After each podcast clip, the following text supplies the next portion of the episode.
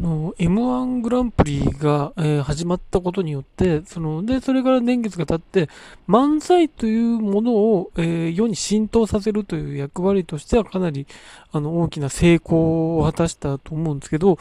同時にその、漫才ってこういうものだという、固定観念を、あの、あまりに、えー、つけすぎてしまったという面も一方ではあって、あの、例えば服装の部分ですね、衣装の部分、多分 M1 以前と以後でかなりそこは違うなと思うんですけど、あのまあ、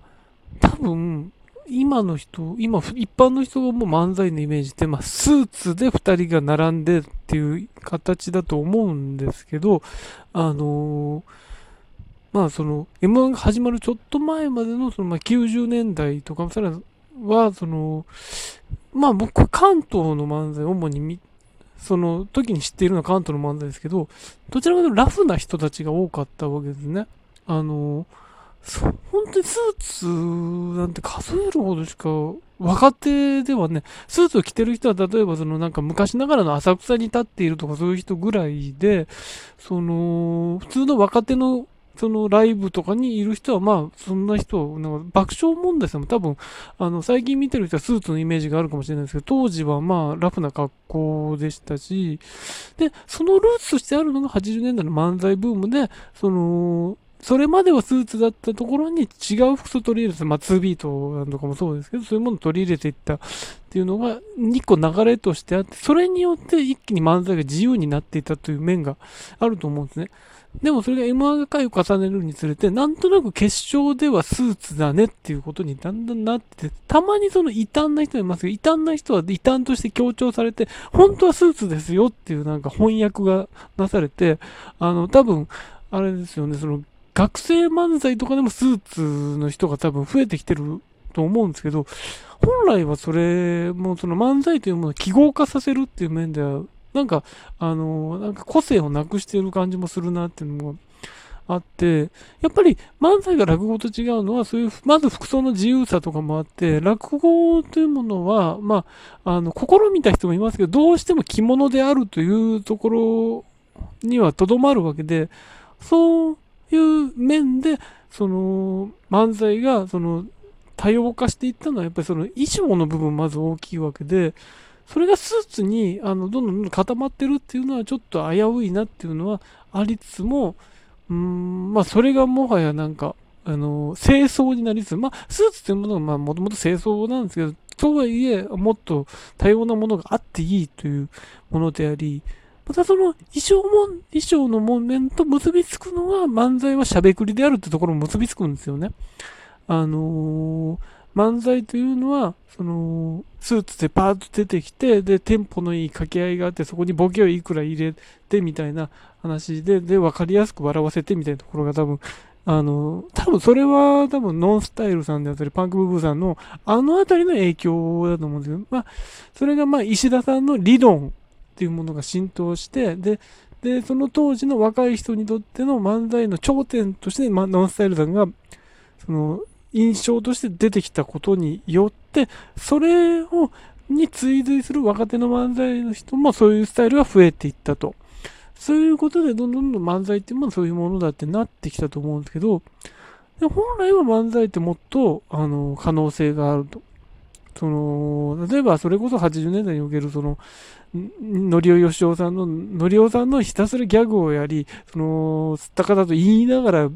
の、その、ま、センターマイク逸脱していくあの姿であるとか、あの、ザボンチさんのおさむさんの、その、おさむちゃんですだけで、その何分持たせるんだみたいなことがあったりとか、っていうのは、あの、まさにそれはしゃべくり漫才を超えたものであり、そういう概念がそこには存在するわけですけど、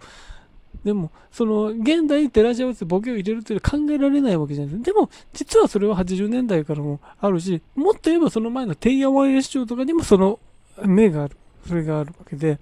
あの、だから、その、漫才っていう、その形を、そのノンスタイルさん以降のものを漫才だって思うのであれば、それは本当に最近の概念であって、でそれを、あの、そこと離れる人がいるのは、何ら不思議なことで、漫才を歴史からって不思議なことではないわけですけど、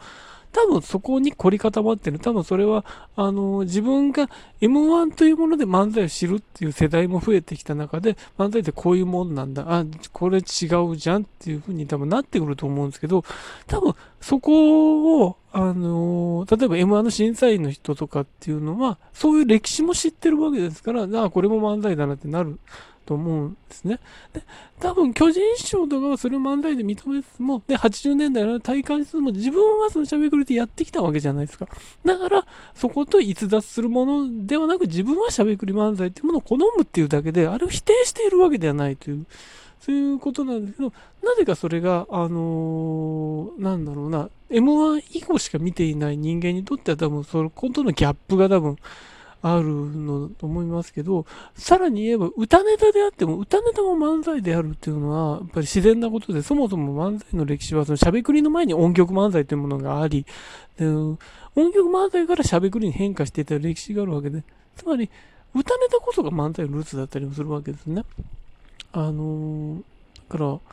本当に漫才っていうのは多様で、センターマイクがあるというだけで、あの、2人でもいいし、3人でもいいし、5人でもいいしっていうことなんですよ。本来はね。で、そういうことを、あの、知っている人、知らない人がいると思うんですけど、やっぱり知っている人がちゃんと伝えるっていうことも大事だし、あの、さらにはそういう知らない人の意見っていうのを安易に採用するべきでもないとは思いますね。だから漫才っていうのは本当はもっと自由なものなんで、で、その若手の人ももっと自由な発想のものが出てくると、より多様化していくんで、